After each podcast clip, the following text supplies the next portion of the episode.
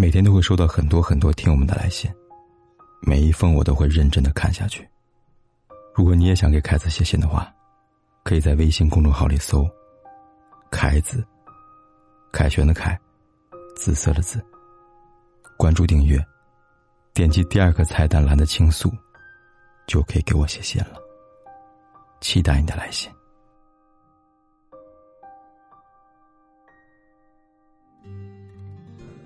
看第一封姑娘来信。二位凯哥你好，我跟老公零七年认识，零八年结婚，结婚有了女儿。在我女儿三四岁的时候呢，我把女儿带回到娘家那边上幼儿园。这期间我出轨了，做了对不起她的事情。我从没想过会出轨，我也不知道为什么会这样。之后她知道了，从那以后呢，我们就开始不断的争吵，她会动手，我知道自己对不起她，每次都以我的妥协来收场。从那以后，每一次吵架，不管因为什么，都会扯到我出轨的问题上。最后，不管我们因为什么吵架，不管是谁的错，都会以我的道歉来收场。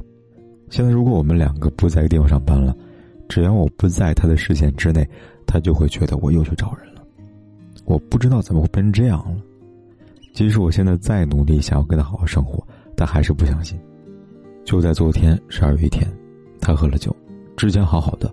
喝了酒之后呢，对我拳打脚踢，翻旧账，说他要去死，跑到河边就追上去，把他拉了下来，腿都湿了，我实在没办法把他弄到宾馆休息。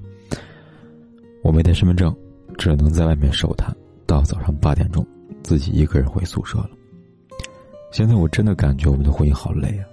我曾经做的错事，要这样一直压着我一辈子吗？我还要继续这样的生活吗？这位姑娘你好，凯哥不知道为什么你们俩过得这么辛苦，还非要在一起过呢？这是为什么呢？是为了面子，还是说为了孩子呢？你要是为了面子，两个人都闹成这样，在身边的人眼里，早就没有面子了吧？你要是为了孩子，夫妻两个总是动手，没有信任，孩子和你们生活在一起，恐惧感要大于幸福感，他只会变得敏感、胆小，甚至有可能和他爸爸。一样，那又算什么是为了孩子呢？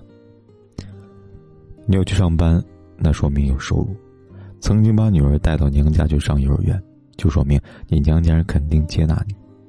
那你是有退路的，你能挣钱养活自己，也有地方去，为什么不可以多给自己一个更好的选择呢？我想起了中国一句老话：“树挪死，人挪活”，也许能给你点参考吧。我想起中国一句老话。叫树挪死，人挪活，也许能给你一点点参考吧。看完这封来信，欢迎大家参与评论，来说说你们怎么看待女性出轨的问题呢？你们又会给他什么样的建议呢？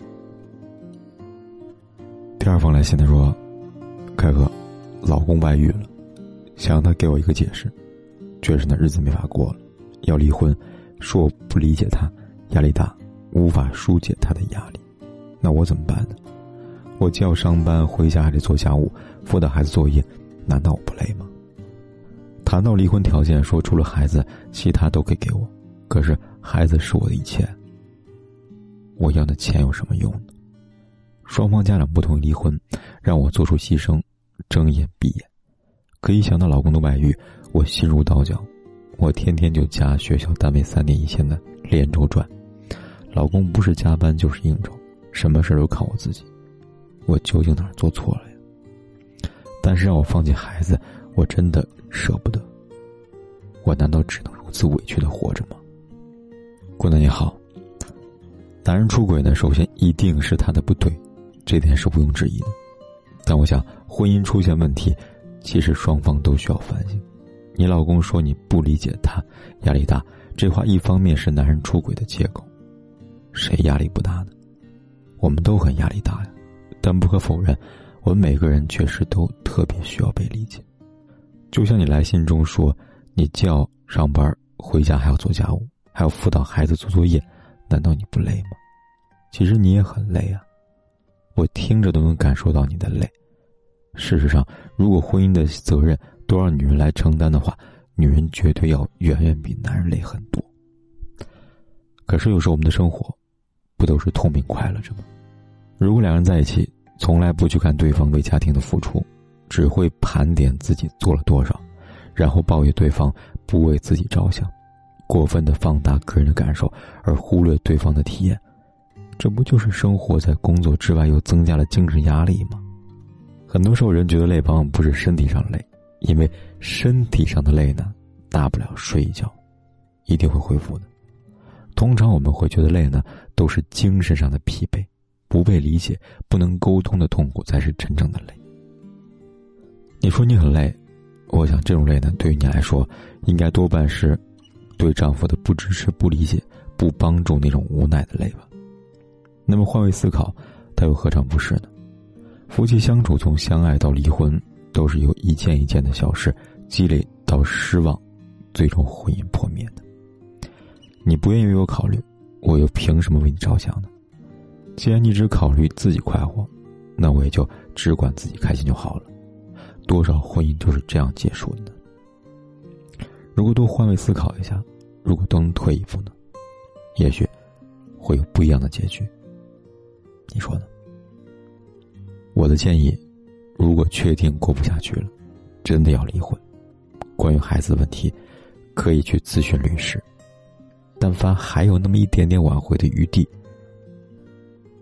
那不妨好好的想一想，我前面说的那些话吧。凯哥有个课程，十招撩男心理战术，如何成为男人离不开的女人。这里面有教爱人之间的相处之道和说话方式，你可以考虑去学习一下。这课程呢，可以让你懂得如何向男人表达自己的不满，也能让你学会如何去对男人所谓的压力感同身受。我相信呢。今天这封来信呢，会让很多女人产生共鸣。欢迎大家参与评论，说一说你们在家受到哪些委屈，你们又会怎么做呢？也请大家呢，给这位姑娘一些建议吧。期待你的留言。